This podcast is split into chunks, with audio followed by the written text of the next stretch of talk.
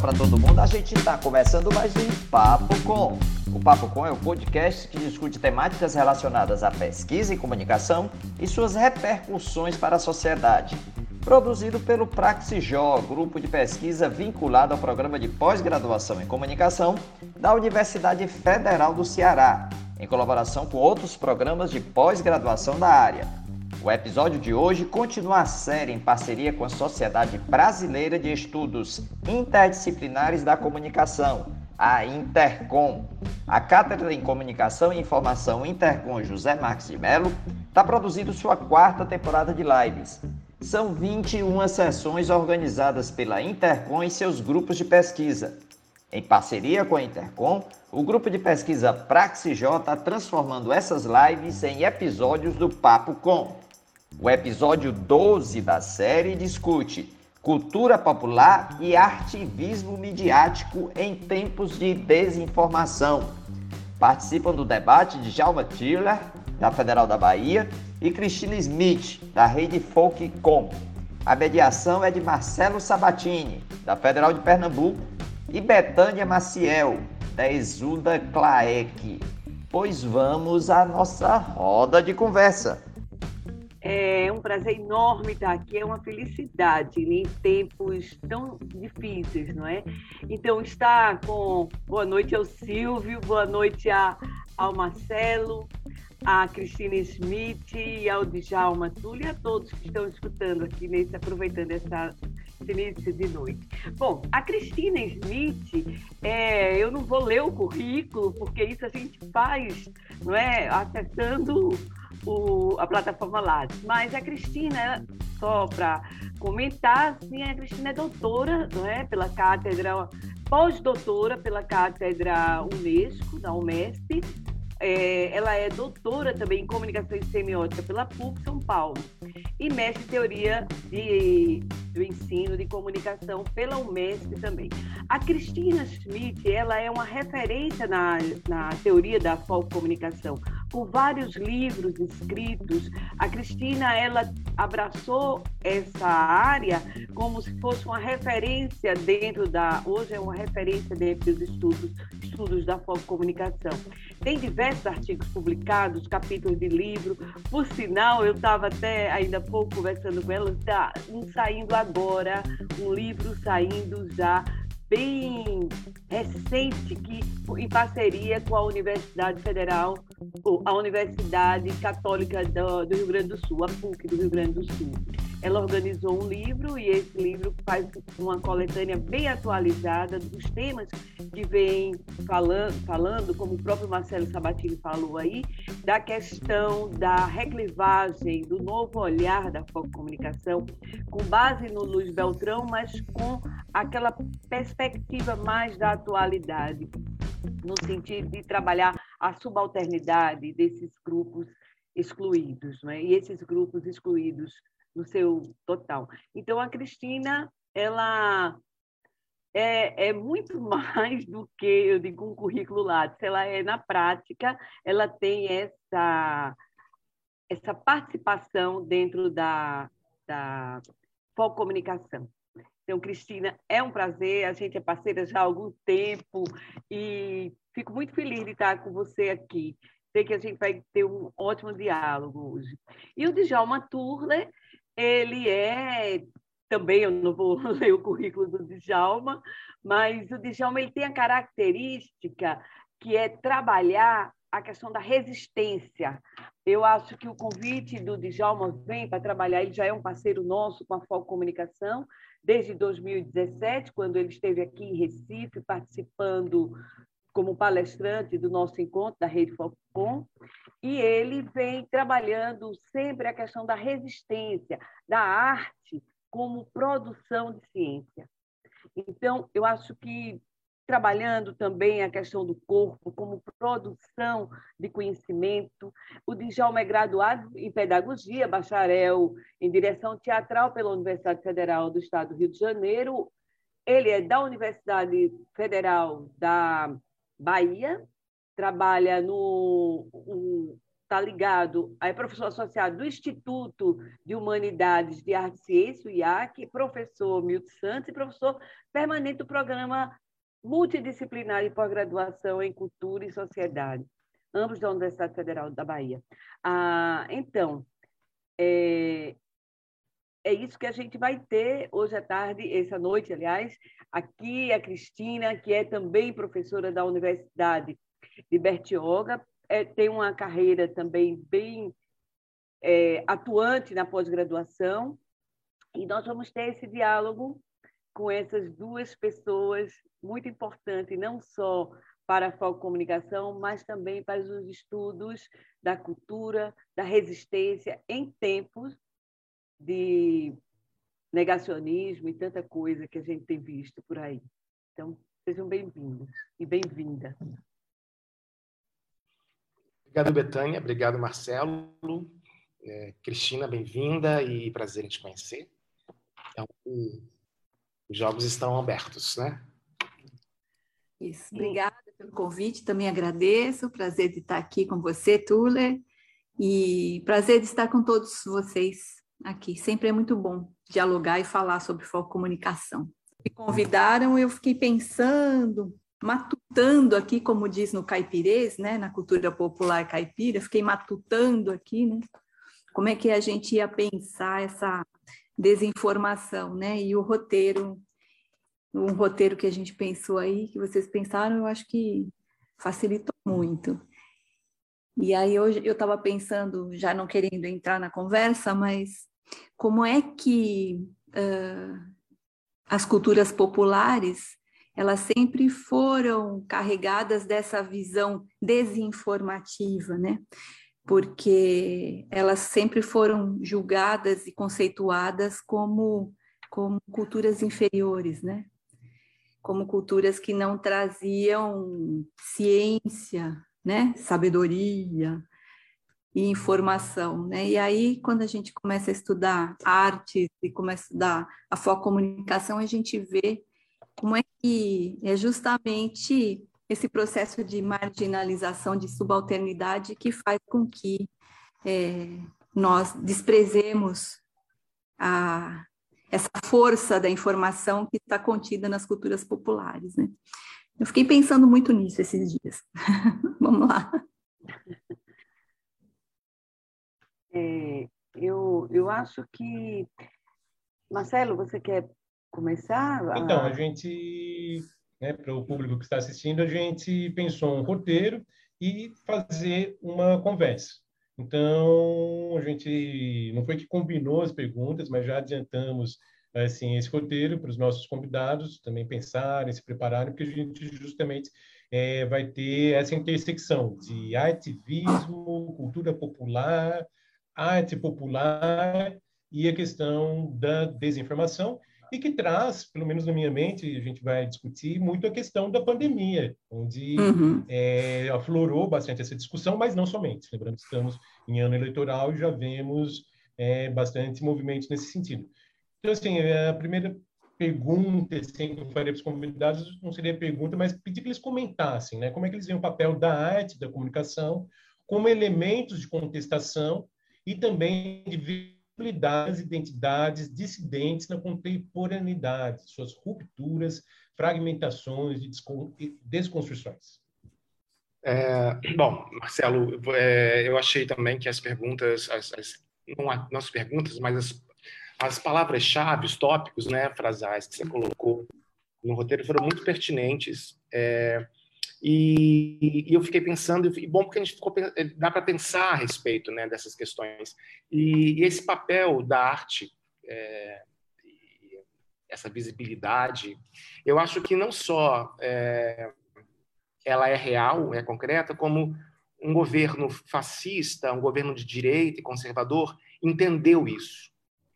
É, eu tenho pensado um pouco sobre essa, esse fio da meada, assim, né? É, em que momento é, algumas produções artísticas começaram a ser censuradas no país. Recentemente, evidentemente. Eu não estou falando de uma, de uma memória da, da ditadura militar, eu estou falando de uma memória de 2016, quando a exposição Queer Museum foi proibida no Rio Grande do Sul. É, e a partir dali, uma série de outras produções artísticas, sejam é, filmes, é, é, roteiros LGBTs retirados da Ancine, uh, uhum. peças de teatro proibidas é, em todo o país, São Paulo, Rio de Janeiro, é, Salvador, Pernambuco. eu, eu, eu presenciei colegas assim que fizeram uma apresentação na Caixa Econômica Cultural de Recife num dia, no outro dia eles, eles não nem eram de, de Recife, eles eram de Natal, o Clowns de Shakespeare, um grupo importante no panorama do teatro de grupo no Brasil, fizeram uma apresentação num dia, no outro dia foram, foram cancelados, é, proibidos de continuar a temporada. É, vários, vários, vários, teria inúmeros exemplos. Então, o que eu fiquei pensando é que não só a gente que produz arte ou que estuda arte entende esse poder que ela tem de desestabilizar é, é, algo tão, tão bem calcado, né? De, de, questionar as normas, de desfamiliarizar, como o governo percebeu isso. Então, tanto percebeu que ele atacou. Então, não é à toa que se, é, que se acaba com o Ministério da Cultura. Não é à toa que se atrofiam as políticas públicas para a cultura. Não é por um gosto, não é por, porque é uma pessoa rude, porque é uma pessoa é, sem, sem acesso à cultura. Não é por isso que ele terminou. Não é por achar desimportante. É, é o contrário. É por entender o tamanho, a potência que a arte tem no enfrentamento desses discursos mais conservadores. Então, eu fiquei pensando nisso é, imensamente depois que a gente é, fechou esse, essa, esse roteiro.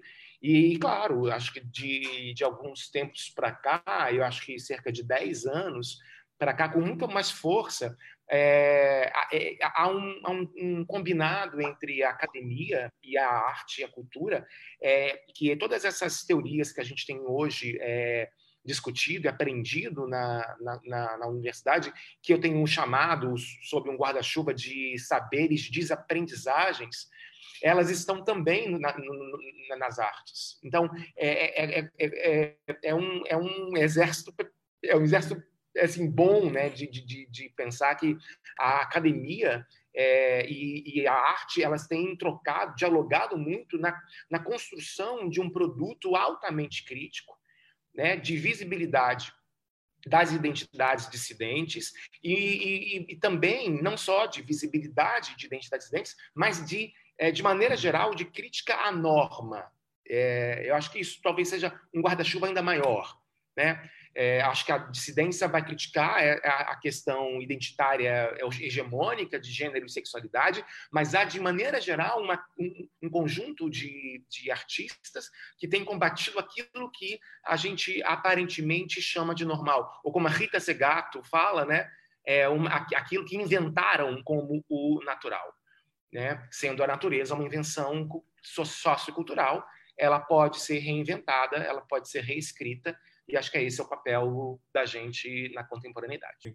É, eu fiquei pensando muito na nessa coisa da comunicação, né? Comunicação e aí no nosso campo, que é a, é a comunicação dos grupos marginalizados, né?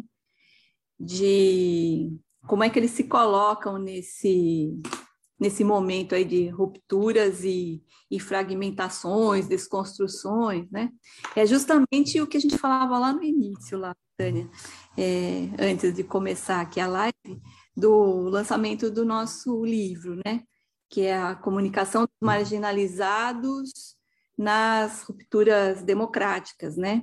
Então, ali nesse livro, a gente faz toda uma reflexão de como é que é, esses grupos populares, né, sejam artistas, cantadores, é, até o pessoal da Semana de Arte, o movimento da Semana de Arte Moderna, é, cordelistas, enfim, como que eles se colocam, né, nesse processo que está ocorrendo atualmente, né, de fragmentação, e aí a fragmentação é do Estado, é política, mas é também das imagens, né, tentando desqualificar a política, mas desqualificar também os movimentos populares, desqualificar movimentos identitários, né, que é o que o Tuller falou, né, até proibindo determinadas expressões de acontecer, né, E, e aí, nesse livro, a gente traz essa reflexão é, de como, apesar disso, né, dessas, dessas tentativas aí de desconstrução da imagem de identidade, apesar disso, os movimentos ainda eles se fazem presentes, né, nas ruas e nas redes, porque eles vão utilizando de outros mecanismos, né, que com a pandemia a gente foi impedido de estar na, na, na rua, mas a gente estava nas infovias aí, né? Articulando de outras maneiras para não perder os gritos que estavam lá acontecendo, né? Estavam no auge. E aí, com a pandemia, então a gente saiu das ruas e, e foi para as infovias, aí foram, fomos para as redes para não perder esse processo, né? E aí, especificamente é, de identidade, né? E, de, e não enquanto um movimento, mas enquanto uma obra. Eu estava lendo ontem uma matéria, do, um artigo na UOL do Jefferson Tenório, até compartilhei no nosso grupo, ele falando sobre o, o livro e assim do, do retorno que ele tem tido de alguns de leitores, mas também de, de escritores, perguntando para ele assim se ele ia continuar colocando é, nas obras dele é, essas questões identitárias, né? E aí ele falou assim, como assim, né? É, ele falou assim, nós, é, autores negros, ou mulher, ou LGBTQI+, enfim, nós dos grupos é, subalternizados, a gente não levanta é, de manhã e fala assim, bom, agora eu vou escrever um livro identitário. Não. A gente é, é, a gente é pautada por essas questões de identidade. Então, os movimentos populares, os grupos populares, assim como a arte, é pautada por essas questões, né? Então, se o artista está envolvido nisso, está engajado com isso, então, isso faz parte da vida. Então, seja em tempos de desconstruções e até de desinformação, né? de desconstrução dessa informação, é, esses grupos, esses artistas, eles estarão trazendo, né? mantendo esse compromisso é, com a informação desses grupos, né? Das, dessas pautas. É, a gente vê, é, Cristina, muito no, nas pesquisas atuais sobre é, a participação dessas pessoas que estão à margem da sociedade, sejam é, as pessoas também que estão na periferia das cidades, da, do urbano, não é? E como eles têm se motivado a utilizar as ferramentas possíveis, que seriam sair às ruas como uma forma de expressão através das suas arte, utilizando a arte como forma de resistência e pintando muros, criando é, os murais, né? as formas, a cidade, ela está acompanhando. Eu, eu lembro de barbeiro que quando você chega numa cidade, ela a cidade mesmo, ela fala o que, é que está acontecendo dentro da realidade. A cidade ela comunica, não é? E a cidade tem comunicado essas desorganizações sociais que as classes que estão, as classes subalternas, no caso, o pessoal da periferia, essas pessoas elas busco essa linguagem através muito desse, de suas expressões né, artísticas. E, baseada nisso, aí eu queria saber de você, do, do Dula, é, como é que vê essa questão da e acreditar que a ciência, aí vem, a, a ciência, ela é construída através também dessa arte. Então, a, a arte é uma forma de expressar conhecimento seria dentro dessa, eu acho que dentro dessa perspectiva. É, eu acho que a gente tem, é, eu acho que a gente tem resgatado, né, Betânia, há algum tempo e acho que muito por conta dessa perspectiva interdisciplinar, né, eu acho que eu preciso também dizer para quem nos ouve, eu tenho uma, uma, uma formação, é, na verdade, uma formação disciplinar, mas um investimento né, há mais de 20 anos nas, nas, no cruzamento, nas fronteiras né, dos conhecimentos. Então, eu fiz, eu fiz Universidade de Artes, mas hoje eu estou é, vinculado a um programa interdisciplinar que obrigatoriamente me coloca nesse lugar de cruzo, né, nessa encruzilhada.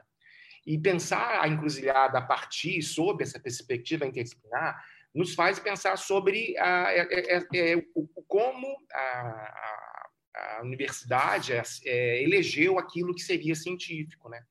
Quando você para para pensar sobre essa história da ciência, você entende aquilo que foi defenestrado né, desse, desse, desse espectro científico. Então, foi defenestrado tudo aquilo que não era objetivo, tudo aquilo que não era racional, tudo aquilo que não tinha comprovação lógica. E nisso saem todas, né, saem todos nós, né, os, os artistas, é, os, os, religiosos, saem. É, e, e, aí é um, é, um, é, um, é um momento importante, porque a gente tem resgatado isso, né? Resgatado aquilo que eh, a gente pode dizer que é ciência, uma nova ciência, um novo movimento. E acho que nesse sentido tem toda razão. Acho que a arte ela ela tem ela precisa ser é, reconstruída, né, vista com, com esse olhar de produção de conhecimento. Evidentemente que a gente não está falando de um conhecimento é, lógico, é, é, mas de um conhecimento que ajuda, que colabora no entendimento de uma sociedade tão complexa como a nossa. Né? Uhum. Então, eu, eu acho que é esse o caminho que a gente é, vai, vai trilhar nesse entendimento de como, de como a gente, diante de uma produção artística, é, consegue, por, por, uma epifania, assim, né, se, se, é, se aproximar de, de, coisas, de conceitos, de, de entendimentos sobre nós, sobre o mundo, sobre a vida, que não é um, um, artigo científico, não é uma consulta médica que vai fazer você entender. Eu, eu, eu acredito muito nessa potência subjetiva da arte, né? É, é um caminho enviesado que ela vai ter de, de, chegar até você e de fazer você pensar, né? De, de tirar você de, de, de, um, de um espaço de, enfim, é, esperar que aquilo que aquele conhecimento chegue de uma forma mais lógica, racional, previsível, e de repente você você ser surpreendido. Eu já vi pessoas falarem, saindo de espetáculos meus, dizendo assim: nossa, como o espetáculo salvou. Eu estou no teatro, se virem alguém passar de cueca aqui, não repara, tá bom? Estou exatamente no lugar que eu gostaria de estar, estou em cartaz aqui em Salvador, com um espetáculo chamado A Desafortunada História do Romance de Julieta e Romeu, um espetáculo muito popular, baseado num cordel, inclusive, de um, de um paraibano, João Ataíde, mas faço cruzamentos, eu, eu, tô, eu, eu, chamo isso de uma encenação exusíaca, porque eu, eu trabalho com outras fontes é, do, da história dos Montecos Capuletos, histórias é, talvez as mais, mais antigas do que que o Shakespeare escreveu. O Shakespeare não é o, o, primeiro autor do Romeu e Julieta, ele é o mais, é, ele é o melhor divulgador do, da história de Montecchi e Capuleto. Antes dele, outros autores escreveram, é, Matteo Bandello, poeta, e um outro poeta inglês chamado Arthur Brooke. E eu faço, pego essas informações, essas, esses textos anteriores e crio um quinto texto. Esse que a gente está aqui no Teatro Castro Alves, em Salvador, em cartaz. Então, eu estou no camarim, porque oito horas tem sessão, e aí os atores estão passando por aqui para se trocar. Então, se virem uma bunda por aqui, não, não se, surpreendam. Mas é, eu já vi pessoas saindo de trabalhos meus dizendo assim: nossa, é, o seu trabalho me salvou. É, ou o seu trabalho me fez pensar em coisas que, que, que eu não tinha pensado. E, e, isso eu acho que é genial assim na, na arte. Né? É, atingir um lugar que o artigo científico não vai atingir. Eu penso muito nisso, sabe, Cristina? É, eu, eu, eu, fico assim pensando que um artigo meu mais lido, é, que eu escrevi sobre o Dizzy Croquetes, ele tem, sei lá, 300 é, downloads feitos lá no site. E eu, eu penso que um, uma peça em cartaz, na semana passada a gente fez quatro sessões, de quinta e domingo, um teatro que tem 150 lugares, é, lotado. Então, em um final de semana, eu consegui atingir 600 pessoas. Em um final de semana, eu atingi mais leitores do que 11 anos que um artigo está publicado. Isso é, eu, eu acho fascinante, pensando em divulgação científica através da arte. Então, acho que isso no teatro, no cinema, muito mais, né? De como, de como é essa, essa, essa, Bom, isso acho que é um outro ponto quando a gente for falar sobre as, as, as transmídias, mas eu acho que é isso, é de pensar nesse casamento entre a arte e a ciência para produzir conhecimentos mais libertadores. Eu, eu pensei muito uh, numa experiência que eu vivenciei e depois eu vi até uma reportagem, né? É, eu fui para ah, agora fugiu o nome da. Do, eu fui para Tocantins e fui para uma cidade do interior, e que agora puf, deu branco o nome da cidade. Uh, fui com dois pesquisadores da Folkcom, né? E aí a gente foi num seminário, e nesse seminário uh, a gente conheceu antes algumas pessoas da cidade, porque o seminário não era dentro da universidade, era na rua, né? E aí uh, tinha lá o padre, o, o, vereador, tinha a benzedeira, tinha todo mundo, e os, os estudantes, enfim, os professores, pesquisadores. E aí eu justamente fui falar sobre essa coisa do, da transmissão de saberes da cultura popular, né? dessa importância que tem da gente reconhecer esse conhecimento não formal, né? E, e aí e eu exemplifiquei com as benzedeiras e o padre que estava lá, um padre muito conservador, assim, ele, ele achava isso uma abominação, né? Como que uma pessoa vai lá e fala lá, faz uma, pega folha e, e benze, joga uma aguinha e diz que isso é uma, uma benção divina, né? E depois, outra, outra aberração maior ainda curar, fazer o papel do médico. Então, faz papel de padre, papel de médico, e é uma pessoa sem conhecimento algum, né? E aí, quando eu fui construindo essa ideia do saber e do conhecimento, a benzedeira ficou toda potencializada, vamos dizer assim, né? Falando, olha, é isso mesmo. E o padre foi falando assim, puxa, não é tão como eu pensava, né? E aí chegou no final, ele veio e falou assim: Olha, eu tenho que pedir desculpas publicamente para as senhoras benzedeiras aqui da cidade, porque eu nunca tinha visto por esse lado, né? Do conhecimento e da ciência e dessa mediação, né? Porque onde não tem até uma medicina, esses chás, essas coisas resolvem, e outras vezes só o amparo emocional né, e afetivo.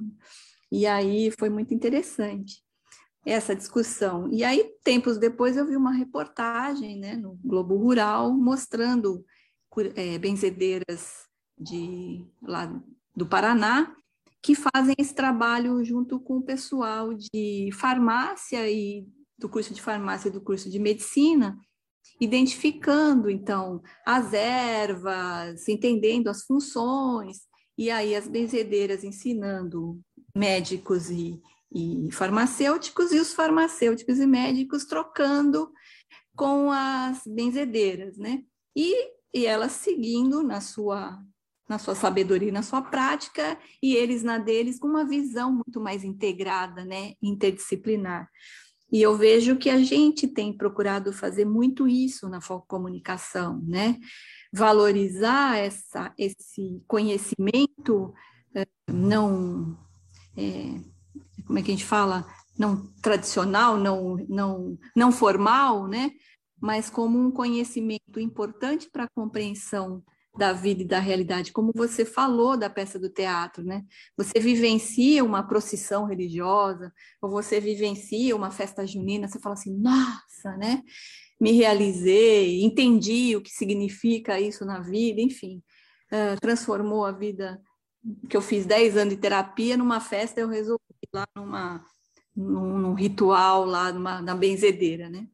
Então, a gente tem feito muito disso na Foco Comunicação, né, de trazer, fazer essa interação disciplina formal com disciplina não formal, mas também eu vejo que a gente faz um esforço de fazer a interdisciplinaridade científica mesmo, né? de dialogar com diferentes áreas do conhecimento para que a foco comunicação também seja entendida como uma disciplina, né?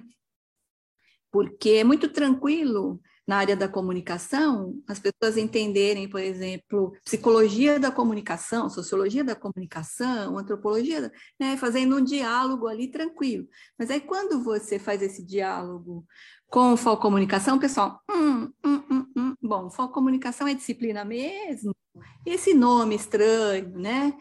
De folk e comunicação, já começa aí, né? É, é folclore, é comunicação, o que, que é isso? Então, o próprio nome já é um nome que propõe uma reflexão interdisciplinar, né?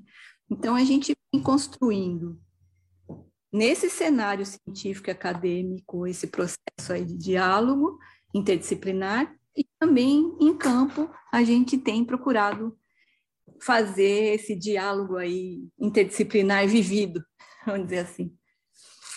Oh, Cristina, aí eu, eu observo assim, Djalma, essa questão da herança colonial nossa, que valoriza tanto esses tipos de ciências mais formais, não é? E a gente sente tanto isso na comunicação que, como a Cristina mesmo falou, é, isso é, é muito é muito é um costume muito comum onde a gente está nosso grupo que trabalha com essa trazendo o estudo da cultura o estudo das expressões das manifestações populares para a ciência fazendo é, comunicação científica, fazendo tudo isso, mostrando que através dessa linguagem plural a gente pode trazer conhecimento e formação.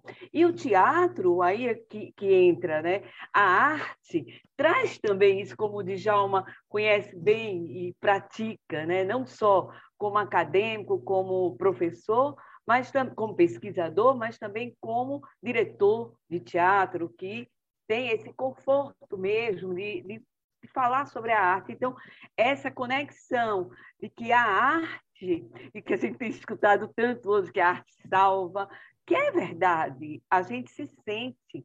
Você sai de, de, um, de um ambiente, você não sai só informado, mas você sai feliz, porque é uma forma lúdica do conhecimento que eu acho que as escolas cada vez mais deveriam, desde, a, desde o início mesmo do ensino, da, deveria praticar mais isso. Mas eu acho que o Marcelo vai querer falar um pouco para perguntar sobre as pesquisas, não é, Marcelo? Marcelo caiu, acho. É... Bom, é, durante a pandemia, tanto Betânia como eu fizemos separadamente é, pesquisas sobre arte de rua e o grafite no contexto pandêmico. E nas nossas conclusões teve um certo alinhamento, a gente detectou algo que foi que esses artistas, eles incorporaram muito daquele discurso oficial que era adotado pelas agências de saúde, pela maior parte dos governos e que também era adotado pelos meios de comunicação é, de massa, no sentido de promover as medidas de prevenção e o isolamento social. E depois a gente ficou pensando, mesmo mobilizando com essas imagens poderosas, né, que esses artistas conseguiam é, fazer. Será que o, a arte de rua não ficou muito, digamos, domesticada? Esse seu caráter contestador não ficou diminuído ou prejudicado, ou, se, ou ela se alinhar ao que seria o discurso oficial? Eu fiquei pensando muito nisso, sabe? Porque eu tenho um menino, um menino. É um aluno. É. Um, orienta, um ex-orientando que trabalhou com grafite. Ele organiza um evento de cultura hip hop já há quase 20 anos. Agora, inclusive, o movimento dele, que chama Arte e Cultura na, da Quebrada, foi reconhecido como patrimônio imaterial de São Paulo. Olha que legal. É, foi reconhecido pela Câmara de São Paulo, da cidade de São Paulo. E, e aí, ele foi bem isso, né? Eles fizeram muitos grafiteiros e pessoal do fez rap e tal, é, com temas voltados a isso, né? Para Covid, para se cuidar, para se vacinar, é, com máscaras, né? As figuras com máscara. E, e aí a gente até conversei um pouco com ele sobre isso, e aí tinha outros outras expressões paralelas, né? Tinha esse discurso para se envolver na campanha e tinha outros que, como não podiam ir muito longe, então eles ficavam ali grafitando temas do bairro, valorizando mais essas temáticas, né? E, e aí, refletindo sobre isso, eu vejo que eu não vejo isso como pegando o discurso oficial, sabe? eu vejo como um processo comunicacional legítimo. Porque quando o Beltrão fala, né, é, sobre o que é foco comunicação, ele fala justamente isso, que é um meio utilizado pelos grupos populares, que são meios próprios e, e conectados e familiarizados com o receptor. Então, é, o que, que eles estão fazendo desse grafite, ou do hip hop, ou do, ou do cordel, porque teve muito cordel sobre a pandemia, né? É, eles estão simplesmente usando isso como um veículo jornalístico, que é o que o Beltrão fala, né? Foco comunicação a, como veículo jornalístico. Então, eu vejo muito é esse sentido, né? De divulgar para o seu público esse momento que a gente está vivenciando, porque é, pra, ao invés dos grandes meios de comunicação, ali no seu grupo mesmo está te, te formando e informando. Né? Então, eu vejo mais como um veículo de informação próprio do, do, dali do grupo, fam, da familiarizado ao mundo que ele pertence. Marcelo, eu acho essa sua pergunta uma pegadinha, sabia? Eu acho uma pegadinha, porque é, a gente precisa pensar sobre ela. Estou é, aqui, tô aqui pensando e é, eu acho que a gente viveu nesses dois anos de maneira muito intensa, agora um pouco menos, agora mais atenuado, mas nos últimos dois anos, uma política de morte, né? É, é, e acho que quando, quando as agências é, adotaram essas, essa, essas políticas de, é, de saúde, é, é, entendi muito como uma, uma, uma proposição é, do tipo isso é uma isso é em, massa e, é, como se a gente pudesse ler aquela máxima do Foucault, né? O Estado decide quem morre e decide quem vive me parece que agora é uma questão assim, não, ele, é, ele decidiu que todo mundo morre. Então, quando, quando, quando o, o, o movimento, é, os artistas de rua, é, eles, estão, eles ficam do lado da vida, eu acho que eles estão, é, é no meu ver, eles estão contestando um discurso oficial. Porque o nosso, e a gente pode pensar em, em macro políticas, porque tivemos em todo o mundo diferentes maneiras de lidar com o, caos é, é, proporcionado pela Covid-19. Mas no Brasil, a política adotada foi política de morte oficial. É, todos os indicadores estão postos, né? a demora na compra da vacina, é, a, a, minimização da pandemia, é, são indicadores, é, vocês que trabalham com comunicação, que podem ser é, percebidos, localizados na, na, nas falas, né, na, nos, nas cabeças de matéria de jornal, nos discursos dessas pessoas todas. Então, me parece que fazer o discurso a, a, a favor da saúde, pela saúde, era contestador. É, eu, eu, acho que o é, é, é preciso entender esse contexto. O que, o que fizeram essas pessoas foi se colocarem contra o establishment, se colocarem contra a, a, ordem, a ordem oficial necropolítica do governo, e nesse sentido eles são absolutamente é, contestadores. Né? É, é curioso isso, mas ficar ao lado da ciência, ficar ao lado é, da vida, é, foi uma atitude contestadora nesse, nesse, nesse contexto. Né? Num contexto claramente, claramente é, é a favor da morte coletiva porque eles não estavam, é, eles não representaram o discurso governamental, né? É, isso, isso que o Tuller falou é perfeito. Eles apresentaram, representaram, enfim, o discurso da ciência, que era contrário a, a governamental, né? Então é perfeito mesmo. É. E nesse sentido, é, sabia que é, quem ia para a fila do ônibus, quem ia entrar no ônibus lotado, quem não ia poder ficar em casa de quarentena, é, eles sabiam que, que, que, que quem, enfim, quem, quem, quem, se ferrou nesse contexto todo foram as pessoas subalternizadas, né? As pessoas perdendo seus empregos porque os, os bares fecharam, né? porque as pessoas, enfim, é, o, o, o, saldo, o saldo de, de, dessa, dessa, desse caos acabou nas costas das pessoas sobreutilizadas, né? Elas que tinham que ir para a fila, é, aí tinha isolamento social, mas dentro de um ônibus, como é que você tem isolamento é. social? Então, é, eu acho que, que é, é, assim, vá, mas vá com máscara, vá, mas siga as regras as regras de, de saúde. Então, eu acho que era muito contestador isso, né? Porque o discurso oficial era o contrário. Não precisa de máscara, é uma gripezinha, é uma frescurada, tudo isso, né? Então, acho que, nesse sentido, é, é de, de, verdade, é ser a favor da vida, me parece que isso foi a, a pauta contestatória desses, desses grupos. E as é, charges, as charges foram brilhantes nesse sentido, né? Brilhantes. E elas trouxeram toda essa discussão, né? Da morte de quem matava e de quem sobrevivia, enfim, né?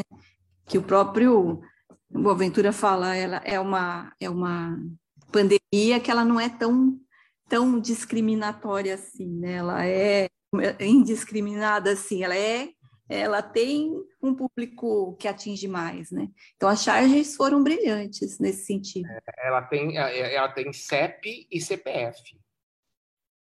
Isso.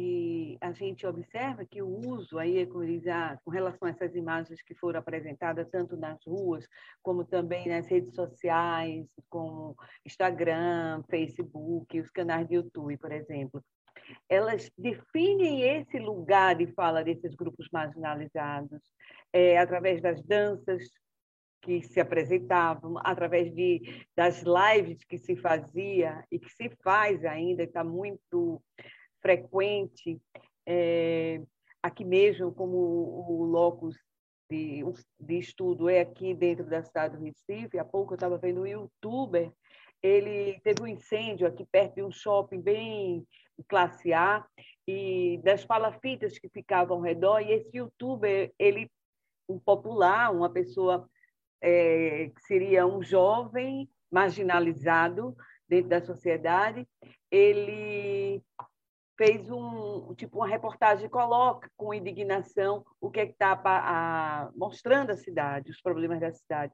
Então isso eu acho que esse, ao mesmo tempo que existe o outro lado do negacionismo, das fake news, não é tão forte dessa quantidade de WhatsApp com fake news tão forte, tem também o lado desse acesso desses jovens marginalizados, jovens que, que são muitas vezes que não, não têm acesso à sociedade, mas têm acesso a um celular e através desse celular cria-se conteúdo e conteúdo que possa divulgar e alcança. Chegou à universidade, chega a nós, como nós é, somos pesquisadores da área de cultura, cultura popular, e a gente tem acesso a esse material. E o nosso papel seria o quê? É politizar essa arte, é colocar é, não é, não é preciso só que a gente esteja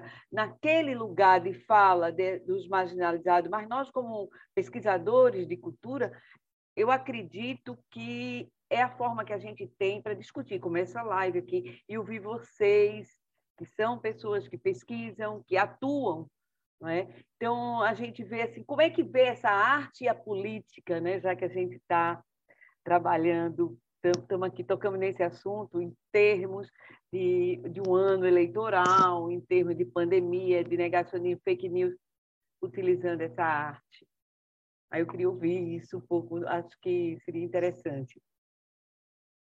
Eu acho que o Djalma, a Cris, que, como é que a gente utilizaria isso assim?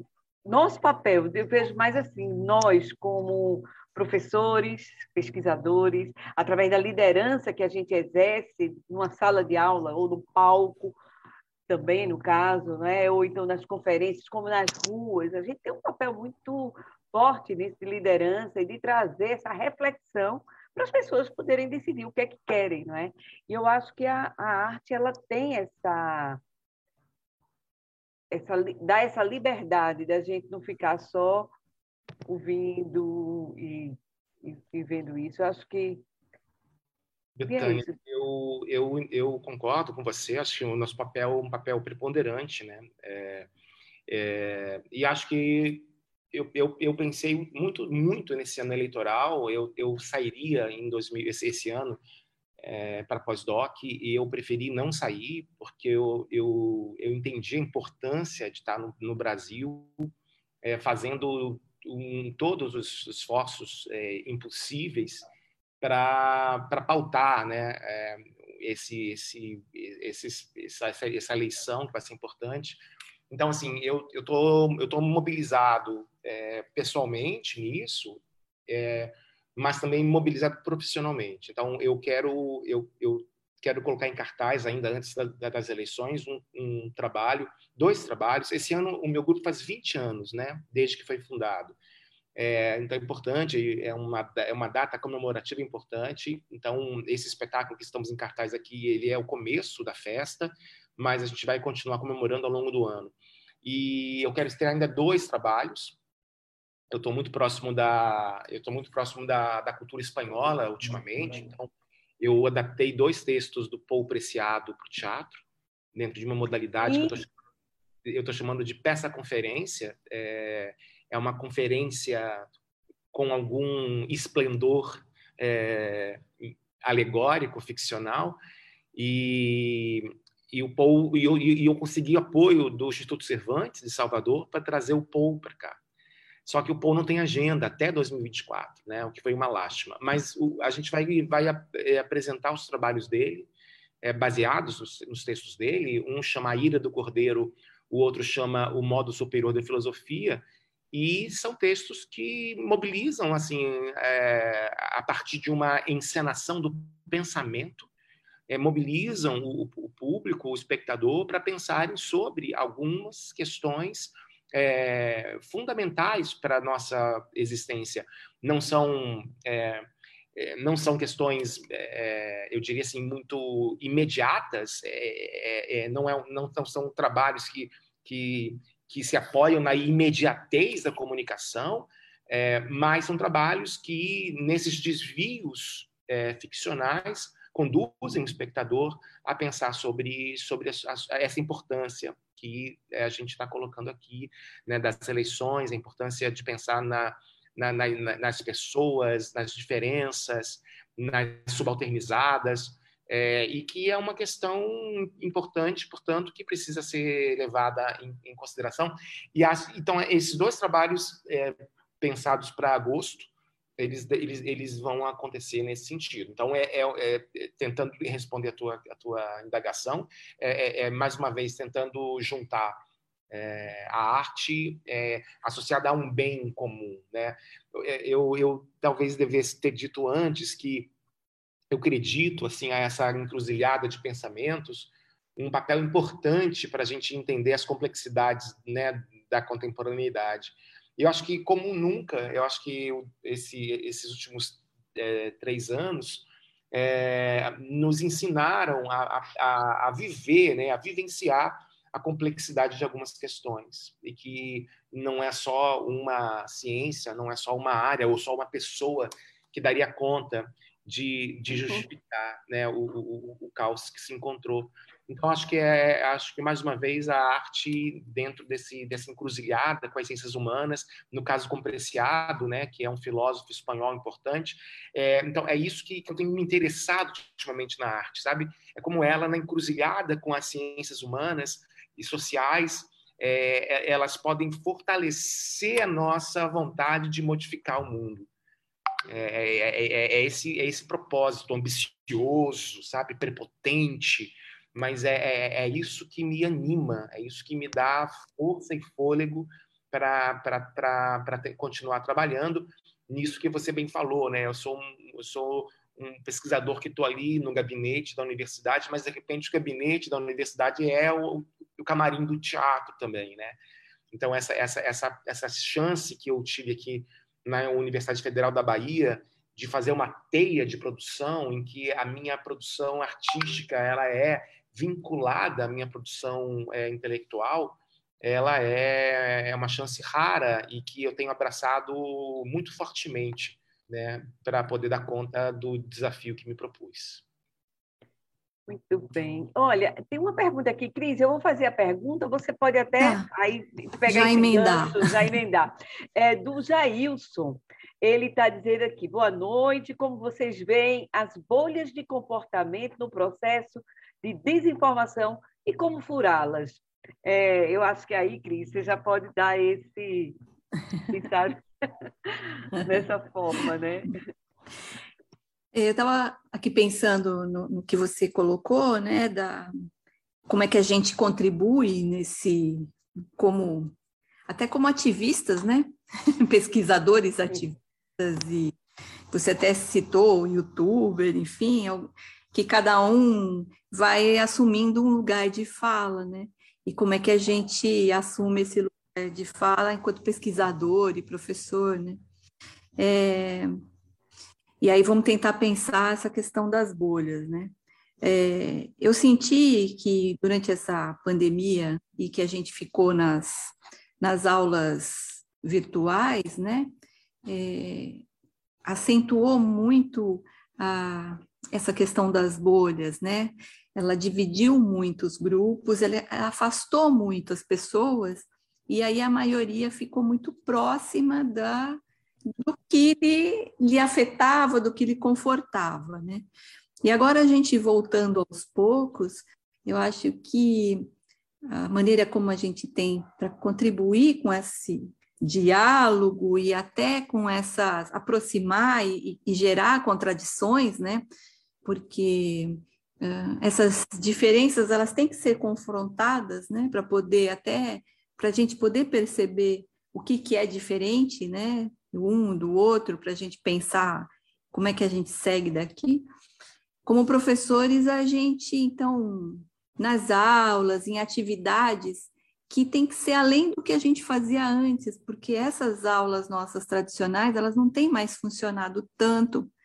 Os, os alunos, eles têm chegado com muitas outras um, vazios, né? com vazios, assim, de emoção, inclusive, de sentimento, de entender o que está acontecendo e o que vai ser daqui para frente, né? E eu acho que a gente tem contribuído e pode contribuir é, aproximando né, os alunos das questões que acontecem, né, dos eventos, das, por exemplo, aqui em Betioga aconteceu no mês passado uma festa, um, um festival indígena, né, e no Festival Indígena também tinha um seminário, e a gente pôde conviver e acompanhar lá com os indígenas, conversar sobre as questões, quem eles são, com o que, que aconteceu durante a pandemia com eles, como é que eles estão agora, e uma série de. E a gente tenta fazer essa ponte com a realidade, né? Não só nesses momentos né, de um de um espetáculo e de um festival que são impactantes, mas depois dialogando sobre isso, amarrando com outras questões em sala de aula. Né? Acho que os nossos eventos também, uma, uma live como essa, também contribui muito para romper com, com essas desinformações e também fazendo com que a gente se comprometa mais com essas reflexões, né? E a gente, eu não tenho uma, uma fórmula para romper as, as bolhas, né? Mas eu eu procuro fazer trazer fazer essa ponte para trazer um diálogo, um debate e às vezes até um embate, né, entre os diferentes grupos, para que se olhem, se enxerguem, né, dentro da, da sociedade nesse momento que é crucial, né? Nós estamos num momento assim que é não só de vida e morte da saúde física, mas de vida e morte histórica, né? Então, assim, a gente precisa fazer essa, essa construção, esse diálogo, né? essa provocação desse confronto é, construtivo, né? reflexivo. Muito bem. É, não, e só, só queria dizer também que essa desinformação é um projeto político, né, gente? Sim. É, então, assim, tentar entender como ela se constitui e tentar, de alguma forma, romper, é, porque essas bolhas, elas sempre existiram, né? É, a, uhum. a, bolha cultural é muito forte, o Brasil, o Brasil é atlântico, né? Então, você pensa, quando, é, recentemente, quando morreu um cantor sertanejo, eu me peguei assim, eu me flagrei dizendo, meu Deus, eu não sei quem é essa pessoa. Então, assim, é, a, a, bolha é, é, muito, é muito poderosa e a gente precisa para o nosso bem, né? A gente que trabalha com cultura, com culturas populares, culturas, uhum. a gente precisa, mesmo furar essa bolha, assim, é, eu não conheço, mas eu preciso conhecer, né? Eu preciso, eu, eu, eu preciso, eu preciso fazer um movimento, é uma agência pessoal, né? Furar bolhas, é, ela é também uma agência pessoal. Então, acho que mais do que é, essa bolha ser furada de fora para dentro, é da gente dentro da universidade, dentro da universidade, através dessa, dessa, dessa política de, de, formação, fazer com que as pessoas queiram romper as suas, as suas bolhas, né? reconhecer que elas existem, é o primeiro passo. E o segundo passo é agenciar né, a vontade de, de ruptura. Acho que isso é, é, importante. E é nosso papel na universidade, na escola, na escola de, ensino fundamental e médio, na, na universidade, nosso, são, o nosso papel é muito importante. Então, é, a, a categoria professor, nesse momento, ela é muito importante para que a gente é, é, saia né, da desinformação. Por isso que ela também está sendo desestruturada, né? Não à toa, não à toa. Sim. É, é, Como você é, disse, é um projeto político. Né? É o exato reconhecimento da nossa potência que é. tem feito que a, a, gente esteja, nesse momento, é, sucateado. O sucateamento da cultura, o sucateamento da educação é, e da ciência, ela é um projeto político altamente Sim. refinado. Uhum. Não está ouvindo. É, Marcelo, seu... ah. Bom, então, obrigado, é, Djalma, Cristina. E então, entrando realmente no tema, que é o tema do nosso congresso da Intercom esse ano, que é a desinformação, é, o processo comunicacional da desinformação passa a ser estudado, com tudo que a gente viveu e ainda vai é, viver. Inclusive, eu acredito que no encerramento da live, a professora Betânia vai fazer um convite né, a todos os pesquisadores que estão no, nos assistindo. Mas, é, consultando, assim, estudando para a live de hoje, eu encontrei a Leda Gitaí, que é da Unicamp, e ela usa essa expressão, um ecossistema da desinformação, que atua de forma deliberada para alcançar objetivos econômicos ou políticos, como vocês né, acabaram de colocar. E eu me lembrei muito, durante essa pandemia, do filme Contágio, do Steve Soderbergh, que é uma espécie de uma ficção científica muito presente, ele conta realmente uma pandemia muito pior que a do Covid, letal, e aparece tudo que a gente viu, a vacina, a briga pela vacina, e em determinado momento também aparece a questão da comunicação e do negacionista, que era um jornalista que desconfia das informações oficiais, acha que é tudo conspiração, e começa a vender um remédio. Mas por trás disso está lá é, a cura mágica. Então, assim, a gente viu muito questão dos vendedores de curas mágicas, tanto em questão religiosa, mas até chegando à classe científica e médica. E a minha pergunta seria: como é que o ativismo pode se situar nesse embate de fluxos desinformacionais que são tão estruturados, têm tanto financiamento e apoio por trás? Marcelo faz umas perguntas tão difíceis, Marcelo. Essa pergunta você responder, não? Ajuda aí, Cristina. Começa você. Vamos pensar primeiro teoricamente, ó. ó, eu peguei, eu peguei lá o como é que ele chama? O Trigueiro, nosso companheiro aí de rede Falcon, importante teórico aí da Falcon, né? E ele fala, é, o livro dele é de 2006, olha só. E ele fala uma coisa que a gente repete, está repetindo, repetindo, repetindo, né? Então, acho que a gente está falando hoje uma coisa que a gente vem construindo já há tempos, né? E ele fala assim, né?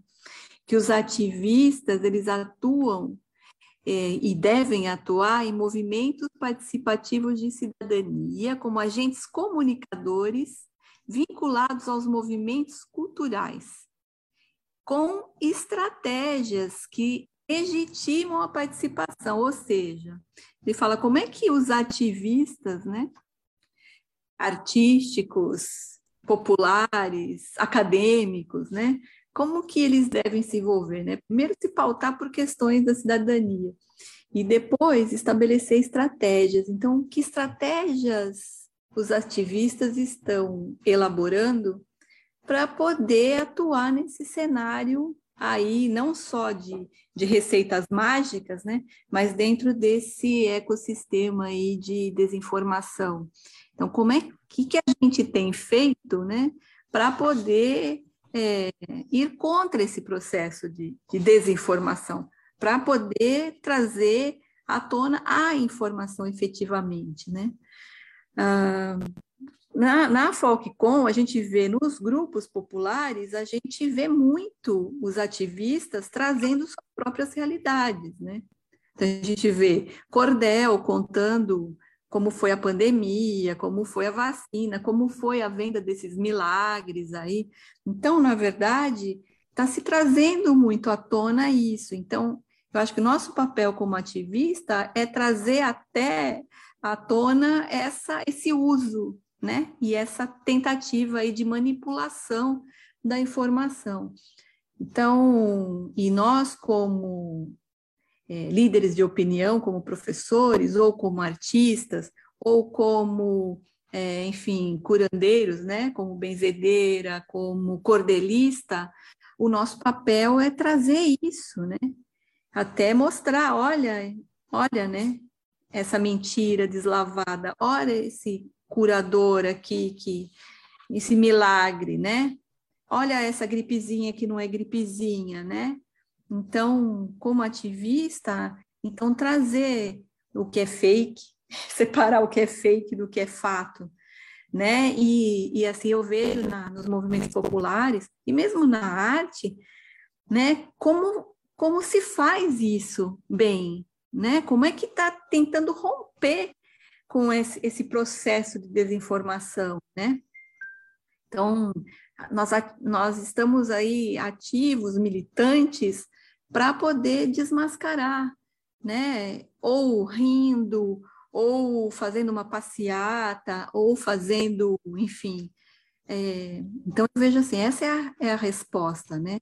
Nós temos que ter, como diz o professor Trigueiro, né? A gente tem que estar vinculado conscientemente a esses movimentos, né? Até porque o ativista não é um mais um, né, dentro dos grupos, ele é uma liderança, ele vem se destacando, e aí, enquanto liderança, criar estratégias culturais, artísticas, enfim, para fazer com que essa, esse ecossistema aí seja desmascarado.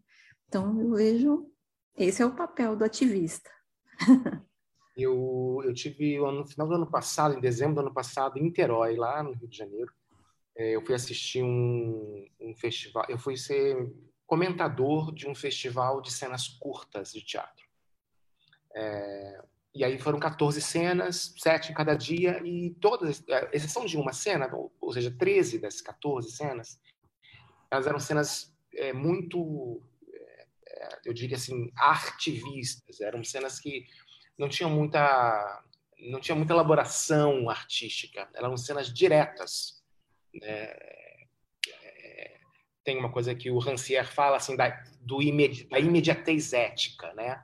Se colocavam muito rapidamente é, para dizer cl claramente, sem, sem metáforas, é, sobre aquelas, aqueles corpos, quase sempre corpos subalternizados. E no, final a gente conversava juntos sobre isso. Uma delas, é, dessas pessoas, é, disse assim, é, tentando dar alguma razão para essa essa estética, disse assim, é porque a morte a morte a gente sai na rua e morre, então é, a gente tem pressa. Então a gente não, não pode trabalhar com uma, um código com um código que o, o público demore a, a, a, hum. entender. A comunicação tem que ser direta. Olha, um corpo como o meu está morrendo na rua todos os dias. Era, era, uma, era uma atriz travesti que dizia isso.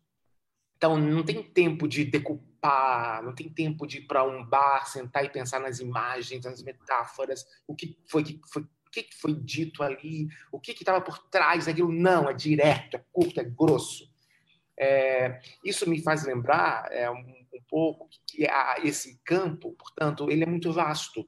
Eu acho que, da mesma forma que tem essa imediatez ética em algumas produções, outras produções, por outros caminhos, às vezes muito hegemônicos, é, conseguem fazer também um trabalho parecido, né, de de uhum. desconforto, de desfamiliarização ou de ampliação subjetiva, de pautar uma questão que aparentemente você achava que não deveria ser pautada ou não poderia ser pautada, ou você nem saberia disso, né?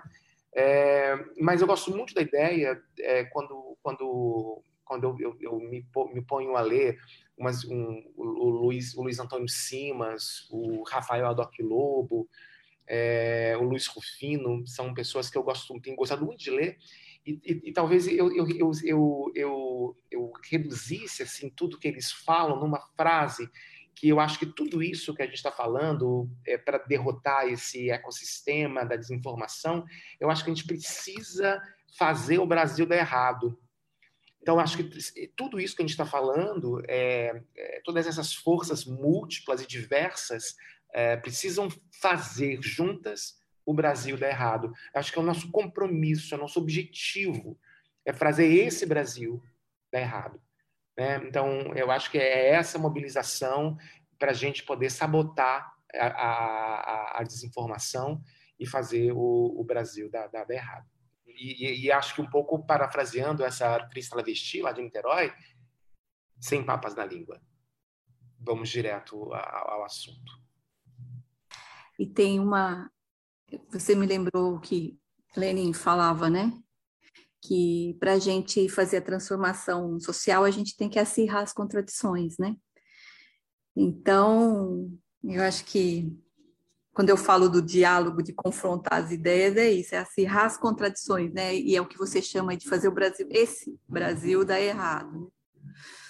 E tem uma coisa que eu acho que é muito importante para a gente chegar direto ao ponto, pela arte, pela expressão popular, pela manifestação popular, que é o afeto. Então, o, o pessoal fala assim, né? Estamos vivendo numa sociedade do afeto, mas não do afeto só da questão do alimento, mas o afeto o que te afeta. Então, quando você traz algo que afeta aquela pessoa, de modo positivo ou negativo, existe uma reação, né? E nessa reação a gente vai, então, bom, o que, que é isso, né? E aí a gente vai rompendo esse, esse ecossistema aí de desinformação pelo afeto. Minha gente, olha, é, isso aqui é para a gente ficar o tempo, sabe? Vai rolando. Eu estou muito feliz de estar com vocês, escutando tanta coisa que vai colocar para refletir mais e mais e buscar mais informação. Eu, a gente vai ter que fechar agora, já passamos até 13 minutos. Eu acho que vocês têm também compromisso e tudo. Eu só queria inicialmente agradecer e parabenizar vocês pela, pelas pesquisas, pelo conhecimento que traz para a gente. É, Djalma, a, a ideia de trazer o preciado para cá, eu acho assim uma porrada, como diz, sabe? Eu acho que aí é que está, uma porrada mesmo com relação a quebrar tabus e trazer essa forma clara, polêmica, que a gente está precisando. Infelizmente, ele não teve agenda, mas quem sabe, né?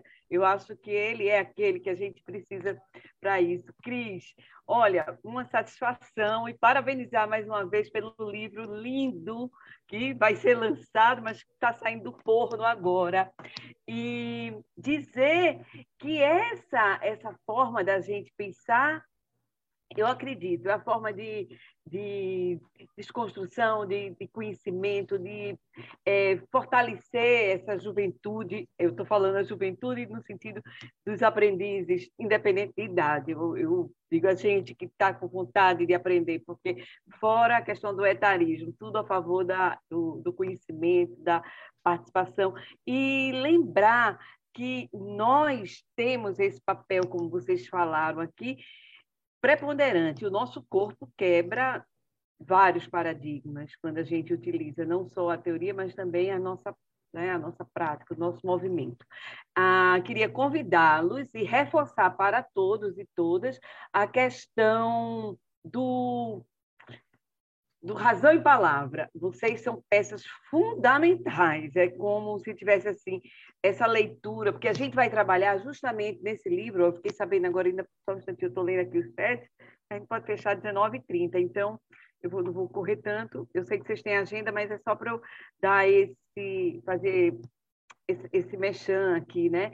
Que seria essa, esse livro, que esse livro, não, essa revista Razão em Palavra, que a gente está tendo a oportunidade de fazer, discutir esse tema que seria a questão do negacionismo, não é? Então, eu acho que vocês são peças fundamentais. Então, da minha parte, eu agradeço. Estava lendo aqui também o Jailson, ele comenta com relação a isso, a pergunta da bolha, né? ele volta aqui no chat, e ele diz que, na opinião dele, o papel do, dos professores é fundamental nesse processo. Precisam se preparar para dar retorno à avalanche dispare que os alunos trazem. É, é o que vocês comentaram e queria também registrar a presença do nosso, eu diria assim, a nossa referência teórica, é, o Oswaldo Meira Trigueiro, que está aqui assistindo, que é uma referência, nossa referência, que a gente, eu digo, viva, que está aqui, graças a Deus, a gente tem o Oswaldo Trigueiro. Então, muito obrigada, Oswaldo. E a gente está sempre com você. A Foco Comunicação está sempre correndo paralela com a sua parceria, sua contribuição. Não é? Isso, João Portela, também Wesley Gomes, eu estou vendo a turma todinha, porque eles estão aqui tudo conectado, e são nossos pesquisadores, é o pessoal da rede Folkcom. Marcelo, acho que deixar o final, vou deixar um, um pouco para cada um fechar, e aí, Marcelo, eu passo para você a palavra. Pronto, então, é, agradecer em nome do grupo do GP Folk Comunicação, né, a participação excelente, essas reflexões, e dizer, esperem até setembro, quando vai ser o congresso, porque elas vão ser é, sintetizadas num e-book, que a diretoria científica da Intercom tem sempre feito isso, e é o nosso é, objetivo também ter isso como referência. É, novamente, a Foco Comunicação, eu tenho visto ela em tudo, praticamente. O que é um risco, porque, de repente, ela deixa de ser alguma coisa.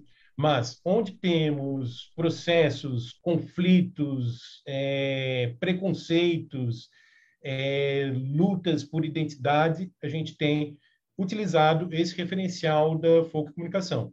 E, nesse sentido, o nosso GP e todos os GPs da, da Intercom estão abertos para é, já receber trabalhos para o evento nacional que será em João Pessoa. Então, pode ser com a questão do negacionismo, que é o tema geral do Congresso, ou não. E esperamos né, que quem esteja assistindo, quem é conhecido, já faz parte, ou quem gostaria de conhecer mais sobre a comunicação, se aproxime e participe. E vai ser presencial, Marcelo? Vai ser presencial, vai ser em João Pessoa, vai ser Ótimo. A expectativa é presencial. Ótimo. É, então, só para registrar aqui, o Adelso Fernando, lá de Parintins, está dizendo: ó, a Amazônia está por aqui também, viu? um abraço, Adelso. Você é um colaborador participante, participativo dentro das nossas pesquisas. É, Claudiene também, a turma da FOC está aqui Seminário de Foco e Comunicação em Parintins, de 20 a 22 de junho. Sim, sim, é, com a Delson na coordenação. Isso. É, e tem a LAIC também, a, a Associação Latino-Americana de Investigadores em Comunicação. Esse encontro de Jalma vai ser em Buenos Aires, não é, Cris? E Sim. vai ser presencial também. E temos, a Cristina está organizando é, é, um congresso Intercom Internacional, ou, oh, desculpa, Folkco Internacional, na, em Braga, na, em, não, Porto, Porto. Porto, em Portugal, agora em Última semana de outubro. É, o pior é que a gente tem que voltar no, no sábado, e o, por conta Não, eleição. a eleição vai se resolver na primeira turno. então aí a gente emenda, né? No, no, nosso, nosso ativismo, a gente vai resolver isso. Ah, maravilha. Maravilha. Então, gente, eu vou deixar Obrigada, agora finalmente para a Cristina, para a Djalma, e aí a gente fez. Bom, obrigado, Betânia, quero... pela gentileza sempre, pela forma tão doce de condução da, dos trabalhos. Agradeço muito o convívio de vocês é, perto de mim. Prazer, Cristina, te conhecer, todo mundo que nos ouve. Ah, muito, muito bom estar aqui com vocês. Obrigada, obrigada. Obrigada. Também agradeço muito. Prazer imenso de, de estar com a, o grupo da Folkcom e conhecendo gente nova, né, Tuller? Prazer também conhecê-lo. Quero assistir uma peça, quero ter essa oportunidade, um trabalho. É, fazer o merchan.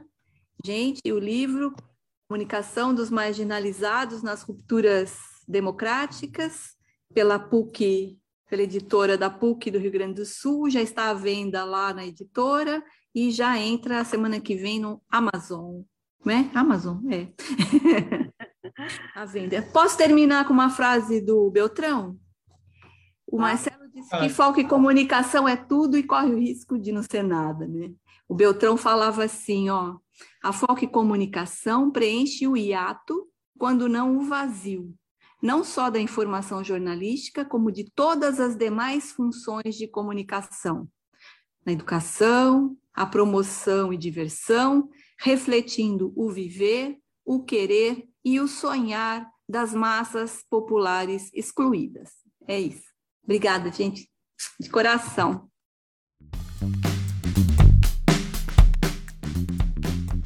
E o Papo Com está terminando. Esse episódio continuou a série da quarta temporada das lives Cátedra Intercom 2022 realizada pela Sociedade Brasileira de Estudos Interdisciplinares da Comunicação, a Intercom. O Papo Com é o podcast que discute temáticas relacionadas à pesquisa e comunicação e suas repercussões para a sociedade. Produzido pelo Praxijó, grupo de pesquisa vinculado ao Programa de Pós-Graduação em Comunicação da Universidade Federal do Ceará, em colaboração com outros programas de pós-graduação da área. Eu sou Edgar Patrício, professor do curso de jornalismo e do programa de pós-graduação em comunicação da Universidade Federal do Ceará. Bruno Malacó produz comigo o Papo Com. Ele é doutorando em comunicação aqui do PPG-Com UFC. Ian Magalhães, estudante do curso de jornalismo da UFC, colabora também com a gente. A gente agradece muito sua escuta você pode enviar sua crítica ou sugestão para podcastpapocom.gmail.com. Você também pode acompanhar as novidades do Papo Com no arroba podcastpapocom. Até o próximo episódio.